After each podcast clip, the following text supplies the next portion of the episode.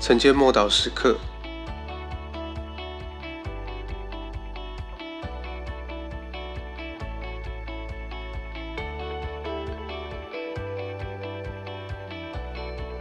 与基督同死。罗马书六章六节，因为知道我们的旧人和他同定十字架，使罪身灭绝，叫我们不再做罪的奴仆。为了与基督同活，我们必须与他同死。耶稣不但为我们而死，也与我们同死。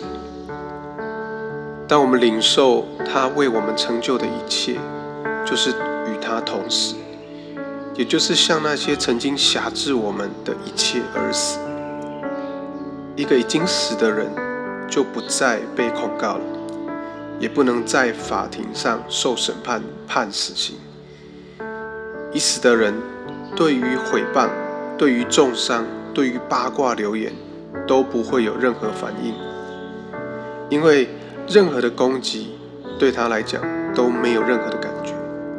面对一个已经死的人，不需要做众人瞩目的焦点，不需要大权在握。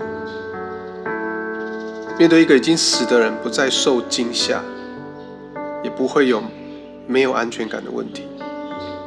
也不会有操控或掌握的问题。面对已经死的人，什么会是需要都没有的人？因为人死了就死了，这应该是我们在基督里的情况。要解决罪的问题，世界与魔鬼的问题，你知道，只要死了，便能够一举的解决。但我们的死也领受新的生命，因为保罗这样宣告：现在活着不再是我们，而是基督活在我们里面。这生命是因信神的儿子而活，这新生命是从神而来。我们是从天上而生的，因此这新生命是属于神的，所有权在于他，不在于我们，由他来掌管控制，不再是我们。如今，我们不再为自己而活，而是活在基督里面，而且为他而活。我们的新生命就是基督的生命，在他里面的新生命是美好的，是无止无尽的，满有慈爱的，并且以神为中心的。依据圣经的定义，与基督的生命联合，就是基督徒。我们一起来祷告。